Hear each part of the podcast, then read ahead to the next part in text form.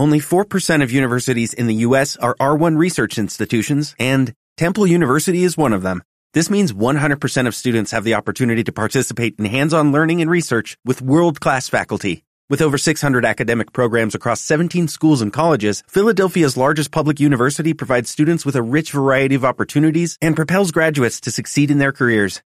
Temple University. Schedule a campus tour today at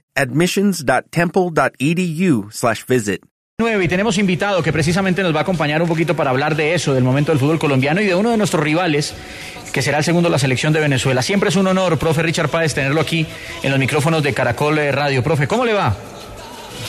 Bien, bien, esperando, esperando también esas finales ya de la jornada eliminatoria que determinarán quiénes acompañan a Brasil y Argentina. Usted sabe, profe, que como hinchas siempre hacemos cuentas alegres. Y digo hinchas porque, pues además de periodistas, hinchamos por nuestra selección. Nos gusta que nuestra selección esté bien y que clasifique a los mundiales. Y entonces en las cuentas alegres está sacar los 6 de 6. Pero ese partido contra Venezuela siempre es un partido muy, muy complejo. ¿Ustedes, ustedes también lo viven así, con tanta diferencia. Se nos viene Colombia, es el que hay que ganarle. Bueno, hay que ganarle a todos, pero, pero si es un partido diferente, ¿se planifica distinto? Antes más. Antes había esa sensación de, de que era un partido que había que aprovechar, que era la oportunidad de mostrar lo que se podía hacer en la cancha era un partido de obligación antes del 2001. Después que Venezuela aumentó, cambió, se transformó, por lo menos entendiendo que es un equipo que puede ser competitivo, ya lo vemos como un rival que indiscutiblemente es de lo, de lo más difíciles, de lo más complejos, pero ya no lo vemos como el partido de la vida, no, no era como antes que sí, era como el partido en donde nos la jugábamos y sacábamos la piel para ganar estos partidos. Sí. Antes de preguntarle al, profesor eh, Richard Páez por, por, eh, por eh, la siguiente pregunta con, con, Venezuela, sí me gustaría, profe, que nos actualizara en qué anda el profesor Richard Páez, porque con esas tertulias que cuando usted tenía aquí con nosotros en Millonarios, pues siempre se hacía muy interesante, siempre los diálogos. ¿A qué está dedicado el profesor Richard?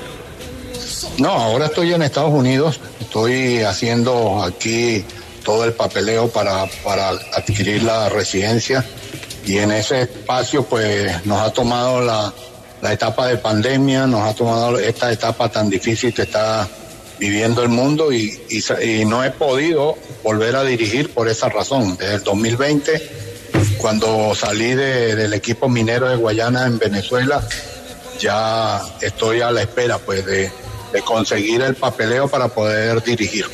Profe, volviendo al tema suramericano, hay una gran diferencia entre Brasil eh, Argentina y el resto.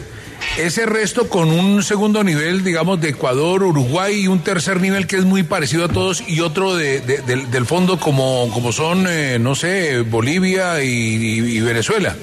¿Ha cambiado en algo o usted cree que se sigue manteniendo eso? No, yo creo que el fútbol suramericano lo que pasa es que está en un nivel muy bajo con respecto al fútbol europeo. Entonces eso es lo que sí, evidentemente hay que hacer notar que a pesar de que Brasil y Argentina estén en eh, una plataforma diferente al resto de Sudamérica, todavía se encuentran todavía lejos, por lo menos uno o dos escalones de los, de los equipos importantes de Europa. Y eso es lo que hay que ir mejorando y me parece que Brasil y Argentina van por buen camino finalizando estas eliminatorias. Al principio de las eliminatorias, Brasil y Argentina muy lejos de lo que veíamos en el fútbol europeo. Hoy yo creo que sí, que hay una, hay una cercanía este, de los otros equipos por llegarle al nivel de Brasil y Argentina en Sudamérica, pero estamos todavía este, esperanzados en momentos. Todavía no se han conformado equipos ganadores. Le pasa a Argentina, le pasa, perdón, a Uruguay, le pasa a Colombia, apenas lo está consiguiendo Ecuador, porque uno de los equipos que, que hoy se ve sólido como para acompañar a Brasil y Argentina, pero me parece que lo de Colombia, eh, Uruguay, Chile y Perú están por la vía de conformar un equipo sólido.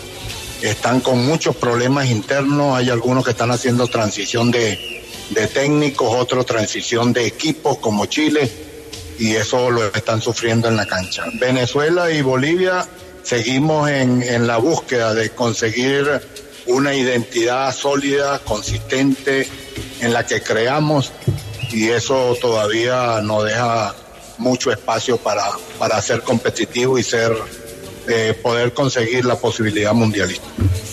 Profe, yo no sé si en su experiencia tuvo la oportunidad de dirigir un equipo que tuvo una racha negativa de siete partidos sin anotar gol. Y es lo que le pasa a Colombia. Como estratega, ¿cómo manejarla? Con elementos que en sus clubes rinden, que anotan eh, semana a semana, pero que en la selección no. ¿Es cuestión de repetición, de entrenamiento o es un tema más mental? Sí, es un tema mental, es un tema de confianza. El jugador no puede perder la posibilidad ni la capacidad de hacer goles. El que ha sido goleador no se le olvida esa tarea. Lo que pasa es que pierde la confianza, se pierde ese sentido de, integridad futbolística. O sea, el jugador tiene que ser una persona que, lleva una integralidad en cada acción. Y yo creo que hoy lo que se le ve a, Colombia es la angustia de conseguir un gol. O sea, y cuando uno juega con angustia, las cosas se entorpecen, se, ven, se, se maximizan los errores que son normales, se maximizan, la gente anda buscando siempre culpables, eh, responsables del por qué no se, no se logra, y es una cuestión que internamente lo que tienen que conseguir es la confianza. Y la confianza se consigue es así, creyendo en lo que se está haciendo, no teniendo dudas, mm, reafirmando los conceptos futbolísticos que, que uno lo ha, lo ha observado en partidos eh, positivos. Y entonces creo que Colombia en el momento que recupere un poco de confianza en el grupo, no en los delanteros, en todo el equipo, es ahí donde volverá a verse la Colombia competitiva y ganadora que siempre ha sido. Profe Richard Páez, un saludo. Eh, teniendo en cuenta que la eliminatoria se cierra con ese partido Venezuela-Colombia, ¿a qué va a jugar Venezuela? Usted que conoce la mentalidad del jugador venezolano, y hay un antecedente, Peckerman dirigió a Colombia. Eh, ese partido, esa parte es especial, no importa pues que ya estén eliminados, pero ¿a qué, ¿a qué juega el venezolano siempre cuando enfrenta a Colombia, más concretamente con ese partido de cierre de eliminatoria? Yo te lo pudiera contestar con seguridad si fuese Richard Páez el técnico, pero el profesor Peckerman tendrá su visión, su idea sus conceptos muy propios y yo considero que por la jerarquía que tiene Peckerman debe ir a buscar el partido, debe ir a buscar este un partido en donde crezca el proceso que está iniciando, en donde se consiga esa palabra que es mágica, confianza en lo que uno plantea como técnico y en lo que cree el jugador cuando lo escucha al técnico. Esa relación es tiene que ser de una sola vía, no tiene que ir por atajos, la gente lo tiene que comprender y aceptar de esa manera y cuando tiene esa eh, relación de intrínseca y, y yo digo bipolar en, en, que vaya y venga de la misma manera es cuando se consiguen los resultados. Me parece que, que Venezuela va a ir a buscar el partido, no tengan duda, va a querer ganarle a Colombia en este partido, se lo va a hacer lo más difícil y Colombia lo que tiene que mostrar es su sus cualidades, sus potencialidades y que para clasificar la única oportunidad que tiene es conseguir seis puntos y después ligar. Pues yo creo que con seis puntos nada más no es suficiente si otros equipos consiguen más o igual. Claro. Profe, ya se va a terminar esta eliminatoria y para cada una de las elecciones siempre quedará eh, mensajes, enseñanzas, conclusiones, cosas por mejorar. De la selección de Venezuela, ¿qué le queda a usted ya casi a punto de culminar esta eliminatoria? No, bueno, yo considero que Venezuela perdió el, ritmo que traía desde después del proceso nuestro y el de Farías. Venezuela se extravió en un, en un laberinto de, búsqueda de conseguir una, un estilo, una manera que, generara un respeto de juego en la cancha y, y se perdió, se perdió, se extravió. Ahora con Peckerman yo creo que la jerarquía que, y los antecedentes que tiene el profesor Peckerman por lo menos da cierto margen de garantizar de que, que debemos andar por buen camino. Esperemos que haya eh, sintonía con el estilo, con la idiosincrasia del jugador venezolano. Si lo consigue Peckerman, conseguirá lo que siempre hemos dicho que caracteriza a los equipos que, que, logran esa posibilidad de ser mundialista que se llama identidad. Hoy Venezuela lo que está buscando es identidad sólida de lo que quiere jugar y espero que con el profesor Peckerman lo pueda, lo pueda comprender y, y hacer saber a los jugadores. Profe Richard Páez, usted habla de la identidad y en Colombia nos venimos preguntando lo mismo hace ocho años. ¿A qué jugamos? ¿Usted por qué cree que, hablando de Colombia y Venezuela, se pierde eso? ¿A qué se debe? ¿Quiénes son los máximos responsables ahí? No, es una responsabilidad compartida. O sea, inicialmente para mí la pérdida de identidad es por parte de un mensaje técnico sólido, consistente, de confianza. O sea, que el técnico sea el primer eh, convencido de lo que está planteando. Es la única manera de poder este, eh, superar el tremendo reto de hacérselo creer a, a 25, 30 jugadores que están al frente de uno.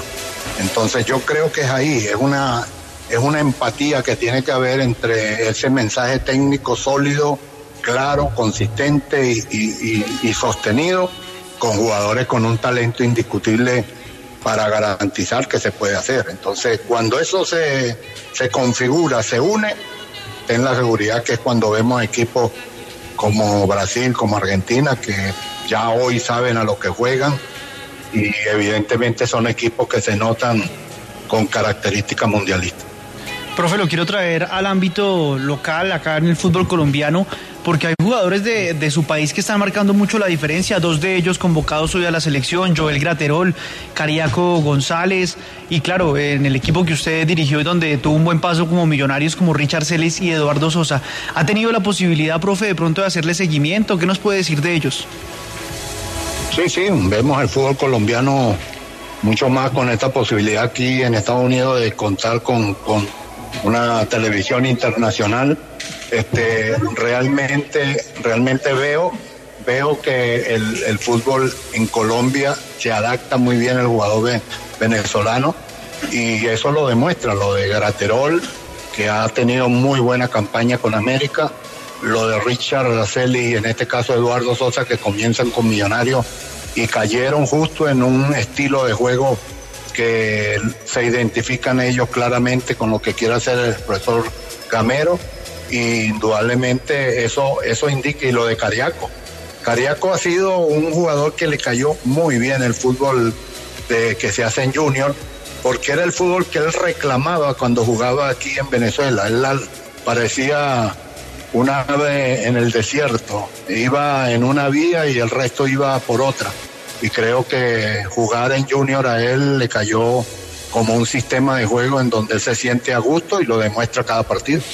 Pues profe, muchas gracias por sus eh, conceptos. Eh, queríamos eh, hablar con usted antes de estas fechas definitivas de Colombia. Gran técnico, se le recuerda mucho tus pasos aquí por, por Colombia. Saludos, saludos a todos por allá. Y esperemos que Colombia lo consiga. Ojalá. Amén, profe, amén, profe. Un abrazo y esperemos también que Venezuela recupere el, camino. Y, profe, si no estoy mal, ustedes con el profesor Lino Alonso le dieron esa identidad de la que usted hablaba, ¿cierto? Porque fue el profesor Lino Alonso y el profesor Richard Páez el que comenzaron a, montar la, la, verdadera filosofía de lo que pretendían ustedes con Venezuela, porque de ahí para allá solamente han recogido retazos de lo que ustedes dejaron. Sí, verdaderamente Lino fue un trabajador incansable en categorías menores todos los que pasaron a categoría absoluta pasaron por sus manos y recogieron también esa información que es vital en ese proceso y considero que ya después a partir del año 2001 fue que nosotros le cambiamos porque fuimos en contra de un estilo contracultural que siempre jugó Venezuela. Gracias y saludos. Profe, un abrazo, muchas gracias y siempre aquí los micrófonos abiertos de Caracol Radio para usted. Chao, chao. Lucky Land Casino asking people what's the weirdest place you've gotten lucky? Lucky? In line at the deli, I guess? Aha, in my dentist's office. More than once, actually. Do I have to say? Yes, you do. In the car before my kids' PTA meeting. Really? Yes. Excuse me, what's the weirdest place you've gotten lucky? I never win and tell. Well, there you have it. You can get lucky anywhere playing at LuckyLandSlots.com. Play for free right now. Are you feeling lucky? No purchase necessary. Void where prohibited by law. 18 plus. Terms and conditions apply. See website for details.